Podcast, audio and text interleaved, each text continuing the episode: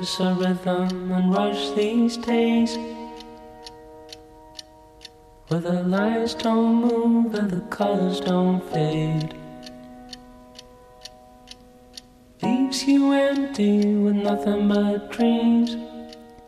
Nos rodeamos de gente que parece siempre feliz. Y aquí hay un verbo clave, parecer. No todo el mundo que siempre está sonriendo por fuera es feliz por dentro. No por decir que estamos siempre bien, vamos a encontrarnos mejor. De hecho, ignorar que estamos mal y ver la parte buena de todos nuestros problemas no es tan positivo como parece. Y vamos a explicarlo bien. Este comportamiento se repite tanto que ya recibe el nombre de positivismo tóxico.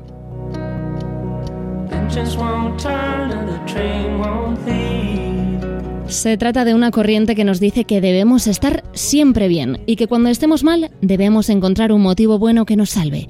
Pues bien, esto es una trampa para nuestra salud mental, pero quien mejor lo va a explicar, como siempre, es la psicóloga María José Santiago. Hoy hablamos de permitirnos estar mal, hablamos de la positividad tóxica.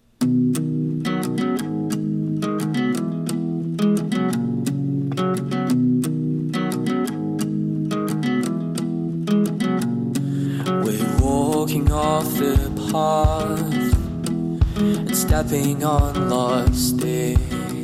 María José, ¿qué tal? ¿Qué ganas tenía de escucharte y de volver a hablar contigo? Hola Marta, encantada de estar aquí de vuelta y bueno, con esta nueva sorpresa, ¿no? Que se me escucha un poco mejor. Se te escucha bien. Vamos a comentar estas novedades de la segunda temporada y vamos a contar que estarás en calidad de estudio, porque vamos a dejar de lado el teléfono. Buenas noticias.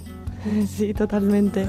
Y, y nada, pues con un montón de nuevos temas que, que tendremos esta temporada, así que con, con muchas, muchas ganas, la verdad.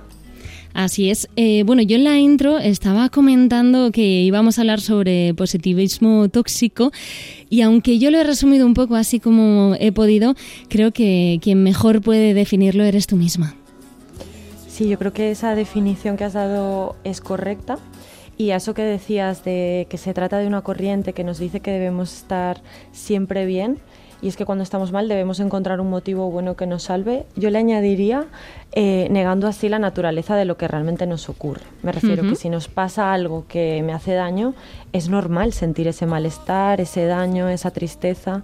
Y aprovechando eso, quiero aclarar que no es que ahora tengamos que estar tristes, sino que es importante que validemos las emociones que nos surgen en cada situación, ¿no? Sin reprimir las emociones que surjan y las emociones normales según lo que me esté pasando. ¿no?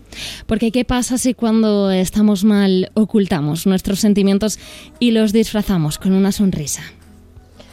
El ocultarlos de alguna forma lo que hace es eh, realmente alejarnos de, de ese estar bien, ¿no? Porque nos, lo que hacemos es como poner un, un parche sobre eso y, y eso genera un desgaste de energía muy elevado que puede ocasionar que nos sintamos luego agotadas, además de que puede que nos haga aislarnos, afectar a nuestra autoestima, ¿no?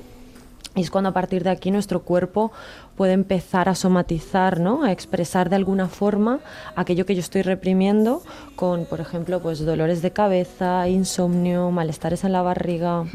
¿Y por qué nos llegamos a sentir culpables cuando nos sentimos mal? ¿Por qué nos castigamos tanto nosotros mismos?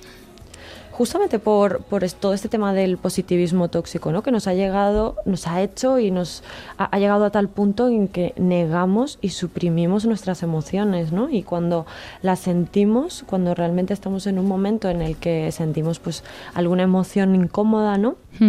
Sale esa culpa continua en- que lo que hace es que empeorar ese círculo de estas emociones que nos genera un malestar, ¿no? Entonces, es como que me pasa algo que me genera malestar, yo fuerzo el estar bien, surge esa culpa por no poder estar bien y me siento mal. Me esfuerzo, culpa otra vez, ¿no? Y así estresamos a nuestro cuerpo, nos aislamos, fingimos, nos invalidamos. Y además es eso, ¿no? Si yo constantemente estoy recibiendo del exterior esos mensajes de sonríe a la vida, no llores, dibuja una sonrisa, ¿no? Pues claro que me voy a sentir culpable si no me veo capaz de hacerlo. Y es que eh, aquí podemos hablar de redes sociales, ¿no? María José, aquí entra muy en juego todo lo que recibimos por Instagram o por Facebook o por Twitter todos los días a todas horas y son precisamente esos mensajes de pon una sonrisa en tu vida, todo pasa por algo. Escucha, no, a veces eh, no todo pasa por algo ni todo tiene que ser para mejor, ¿no? Hay cosas que duelen y que hablando rápido y mal es una mierda que pasen. Sí, sí, sí, totalmente. Y, y, ojo que también el tener una actitud positiva es un rasgo interesantísimo, ¿no? Lo que pasa que no nos podemos olvidar mm. de que existen esas otras emociones que también son completamente válidas y también son completamente necesarias a la hora de, de, poder relacionarnos con nosotros y con nuestro entorno, ¿no? Y, y, eso que has dicho, yo creo que también es importante el, no demonizarlas, ¿no? Las emociones eh, o esos mensajes que podemos ver en redes sociales. Lo que pasa que debemos verlos como un abrazo, ¿no? Y no como una imposición de estar bien sí o sí. O sea, tomármelos como un, oye, pues gracias, em, pues ojalá pudiese sentirme de esta forma, pero que no se me imponga el, estar bien cuando eh, es completamente normal que yo pueda sentir una emoción eh, incómoda o que yo considere negativa, ¿no?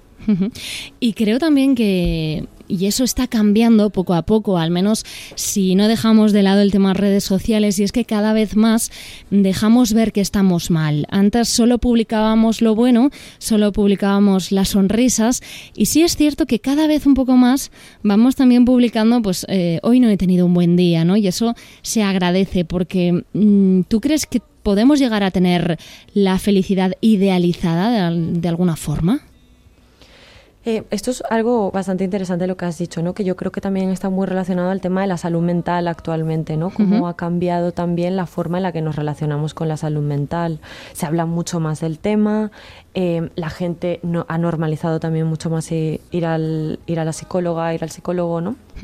Eh, y respecto a lo, a lo de la felicidad idealizada, te diría que lo que tenemos más idealizado no es la felicidad, sino el cómo tiene que ser esa felicidad, ¿no? No nos olvidemos que al final la, felicidad es una emoción, que por lo tanto es una emoción que es temporal y, que no sería sano tampoco estar felices constantemente, nos enfermaríamos y nos haría entrar incluso en un estado maníaco, ¿no? De hecho, em, bueno, no sé si alguna vez lo he comentado por el podcast, pero yo trabajé muchísimos años en, el tema de adicciones, ¿no? Y cuando... Em, trabajas en, el, en la prevención de recaídas en las adicciones, una de las emociones que tienes en cuenta justamente es la euforia que es el exceso de felicidad, ¿no? Esa, esa felicidad desproporcionada y, y, mal gestionada. ¿Por qué? Porque también nos hace hacer cosas que, que, que no nos hacen bien, ¿no? que esto tiene relación con, el tema de, las otras emociones. Entonces, yo creo que es importante el que se puedan hablar, o sea, y el que se normalice hablar de cualquiera de las emociones, que no se demonicen unas ni se prohíban, eh, ni se prohíba sentirlas, ¿no? Y que tampoco se pongan las otras como en un pedestal completamente eh, como si todos tuviésemos que estar constantemente en esa emoción. ¿no? Vale, no todos tenemos que estar felices todo el tiempo, pero tampoco tenemos que estar mal todo el tiempo, es un poco normalizar, como tú dices, lo que sentimos en cada momento, pero ¿qué pasa cuando mm, lo que sentimos no va muy en relación a lo que estamos viviendo? Por ejemplo, si lo tenemos todo en la vida, si tenemos una familia que nos quiere y a la que queremos, si tenemos amigos, si tenemos trabajo y nos sentimos mal, ¿qué pasa con esto?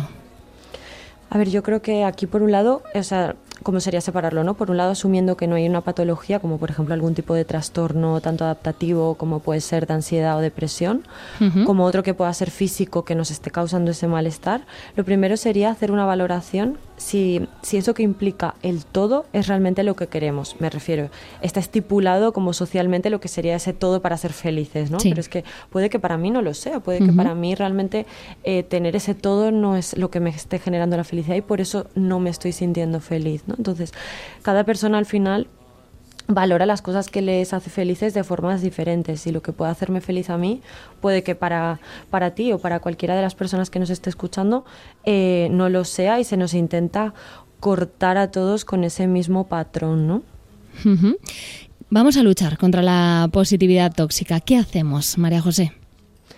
Lo primero yo creo que sería reforzar lo que, lo que te he comentado antes, que la felicidad al final es una emoción y que por lo tanto es temporal, es puntual y que puedes es tener un estado emocional de bienestar, por ejemplo, que te encuentres de, en un buen momento de tu vida pero dentro de ese estado puedes tener y experimentar diferentes emociones a lo largo de la semana o a lo largo del día, durante la interacción con otras personas, como puede ser la felicidad, la alegría, la tristeza, el miedo, la incertidumbre. Y todo esto recalco que es normal, ¿no?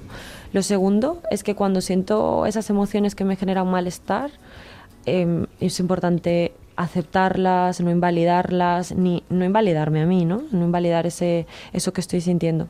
Y saber que por mucho que ahora me sienta nublada por las emociones incómodas, esto también será temporal. Es importante, por otro lado, respetarme el espacio ¿no? de poder sentir emociones agradables en un momento invadido por emociones que me generan malestar también. ¿no? Aquí, por ejemplo, podremos hablar eh, del duelo, ¿no? de cuando perdemos a alguien y sin embargo hay algo que nos hace de repente estar bien. Me explico. Eh, si nosotros hemos perdido recientemente a alguien que queremos y estamos en el proceso de duelo, pero nos pasa a la vez algo bueno o algo que nos hace sentirnos queridos y nos sentimos bien, también hay mucha gente que se culpabiliza por esto y, no sería correcto, ¿no? Por lo que tú me estabas diciendo. Claro, y esto también es muy importante y aquí también entraríamos como en, otro tema del tema de la gestión emocional y de la culpa y todo esto, pero eh, pero sí, totalmente. O sea, al final, cuando, cuando estamos viviendo una emoción muy fuerte, como puede ser todas las que envuelven a un proceso de duelo, y me pasa algo que me puede generar eh, felicidad, también, es, también es completamente válido que la pueda sentir y no por eso me tengo que sentir culpable. ¿no? Em, yo creo que al final lo que buscamos en terapia es que la persona aprenda a vivir gestionando sus emociones, no controlándose ni, ni prohibiéndose vivirlas en su totalidad. ¿Y cómo las gestionamos? Eh, ¿Qué podemos hacer? Pensar, estoy triste, no pasa nada, ¿me lo voy a permitir? ¿O mm, llorando? ¿O cómo podemos hacer esto? Bueno, ahí, ahí sería muy importante el, el, tema de identificar qué es lo que estoy necesitando, ¿no? ¿Qué es ese mensaje que me está dando esta emoción y qué, qué necesito yo para hacerle caso y para cuidar a la emoción que tengo, ¿no? Para transitarla también, para llevarme como el, aprendizaje de lo que me quiere decir también esta emoción, ¿no? Yo creo que esto es algo eh, completamente necesario y básico, el que yo aprenda a identificar la emoción. Uno, eh, de hecho, en mi perfil de Instagram, unas semanas, un, una rueda de las emociones, entonces es importante trabajar ese, esa parte de esa identificación de las emociones. Y luego por otro lado el tema de identificar qué necesito yo de esa emoción, qué me está diciendo esa emoción y qué estoy necesitando de ella para estar bien o para estar mejor, ¿no? En el caso de que también sea una emoción que sea considerada positiva, ¿no? Vale, y para finalizar este primer capítulo de la segunda temporada, ¿cómo podemos acompañar desde el otro lado alguien que dice que no está pasando por un buen momento? Lo digo por lo malo que hemos estado diciendo ahora, que es decir, todo irá bien, no te preocupes, todo va a mejorar, cuando quizás eh, pues lo mejor es escuchar y decir, estoy contigo, te es normal que te sientas así, pero vamos a normalizarlo juntos, ¿no? Claro, yo creo que este tema es súper necesario, ¿no? Aquí podemos acompañar a la persona con mensajes que validen justamente esa emoción que siente, como por ejemplo decirle, oye, te escucho, te entiendo, estoy aquí, no tienes por qué poder con todo, permítete parar, permítete descansar y, preguntarle también qué está necesitando de mí, ¿no? ¿Qué, qué necesita esa persona que de mí en ese momento? Porque muchas veces asumimos también ¿no? lo que esa persona necesita. No, esa persona necesita que em, pues yo la saque de casa y hagamos tal. Bueno, preguntarle también, dejar que la persona también pueda opinar y decirte qué es lo que está necesitando de ti.